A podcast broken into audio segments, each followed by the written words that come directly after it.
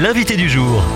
Notre invité du jour est Rachel Niaogue. Bonjour. Bonjour, Innocent. Alors, vous êtes euh, directrice hein, de l'école Oberlin, une école privée chrétienne, donc euh, en Alsace. Et puis vous êtes là aujourd'hui euh, parce que c'est la Toussaint, bien sûr, on est mercredi, pour nous parler un peu du sujet concernant la mort. Comment aborder le sujet de la mort avec nos enfants Alors première question, hein, surtout sur le plan éducatif, à partir de quel âge finalement on peut commencer à aborder ces choses avec les enfants? Est-ce que c'est très tôt? Est-ce que c'est plus tard? Ça que- dépend effectivement de l'âge de l'enfant. L'enfant, il va commencer à s'intéresser à la mort vers 3-4 ans seulement. Et pour lui, c'est encore quelque chose de simple, quoi. Enfin, il cherche pas à savoir vraiment ce qui se passe après, quoi. Il voit des insectes mourir, il voit des animaux mourir. Donc ça reste, ça reste dans son quotidien. Et bien sûr qu'il faut commencer à en parler. Maintenant, il n'aura pas forcément de questions euh, de ce qui se passe après. Ça, ça viendra plus tard, quoi. On a souvent l'habitude d'enrober un peu avec des jolis mots euh, ce qu'on dit à notre enfant pour parler de la mort. Il nous a quittés, elle est partie.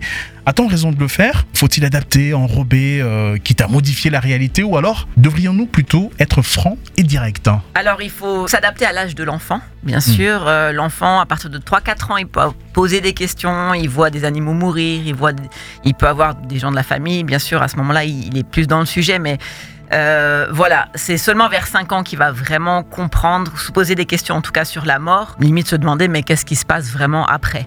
Donc, euh, donc voilà, l'idée d'enrober, c'est souvent nos problèmes d'adultes. L'enfant, il est plus simple. et, euh, et ça peut être dangereux parce que si on dit il s'est endormi, euh, il va avoir peur en s'endormissant lui aussi de de, de, de pas se réveiller. Il est parti, pour lui, ça n'a pas de sens non plus. Je pars en vacances, je pars. donc, donc il vaut mieux utiliser les bons mots. Euh, bien sûr, euh, les choisir bien, mais utiliser des mots qui sont vrais et ne pas avoir peur de, de les utiliser parce que l'enfant, il, a, il est vraiment capable de comprendre des choses, euh, surtout quand on se met à son niveau. Et parfois, certains parents choisissent de pas du tout en parler. Est-ce que parfois dans la vie, mettre un sujet sous silence vaut mieux que d'en parler? Non, parce que l'enfant comprend beaucoup plus de choses que juste ce qu'on lui dit. Avant 6 ans, on parle d'esprit absorbant. Donc, il absorbe les émotions, il absorbe les tensions, il absorbe les tristesses. Il faut en parler, absolument. Il faut mettre des mots dessus. Si on n'en parle pas, c'est encore plus difficile pour l'enfant. Il va porter des choses qui sont trop lourdes pour lui. Ça ne veut pas dire qu'on a toutes les réponses. On a le droit de lui dire je ne sais pas, mais, euh, mais il faut lui en parler. Quand je dis se, se mettre à son niveau, c'est souvent répondre à ses questions. Euh, partir de là où il en est lui, qu'est-ce que toi t'en penses, qu'est-ce que tu comprends, et à ce moment-là, on se met à son niveau, on a un dialogue. Et on va pas plus vite que là où il est. Des fois, on, se lance et puis on commence, on va trop loin. Non, juste répondre à ses questions. Et parfois, un mot simple, ça va le, rassurer et mettre attentif à, son besoin à lui d'enfant. Et puis, avant de parler, euh, avant d'attendre qu'il y ait un décès dans la famille, euh, pourquoi pas en parler déjà euh, le cycle de la vie, observer les feuilles, observer les saisons, observer ce qui se passe euh, finalement, parce que bah, la mort, c'est- tout autour de nous et ça fait partie de la vie.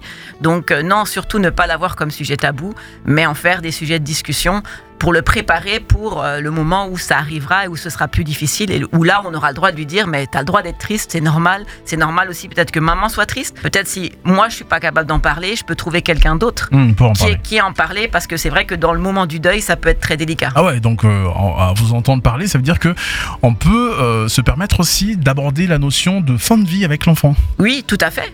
Ben, ça fait partie de la vie. Euh, ça fait partie de la vie. Alors, on peut avoir des croyances et effectivement expliquer ce que nous, on croit de ce qui se passe après. Euh, on peut dire ce que dit la Bible, par exemple. Moi, je crois ce que dit la Bible sur ce qui se passe après, mais euh, ou ça peut être que moi, je crois que ça s'arrête. Alors parfois, les enfants sont surprenants pour, euh, pour, pour, pour si les parents disent, ben, moi, je crois que ça s'arrête. Il se peut que l'enfant dise, ben, moi, ça me suffit pas, je veux plus d'explications. Peut-être le renvoyer chez quelqu'un qui a une autre croyance pour lui donner des réponses, parce que c'est vrai que l'enfant, s'il a pas ses réponses, ça peut être difficile pour lui, très anxiogène. Donc c'est vrai, être attentif et lui donner des réponses, surtout ne pas euh, élucider la question, mais euh, se mettre à son niveau. Merci beaucoup. Rachel Niaogue, on rappelle que vous êtes euh, directrice de l'école Oberlin dans le Grand Est. Merci d'être passé par Phare FM. Avec grand plaisir. Retrouvez ce rendez-vous en podcast sur farfm.com slash replay.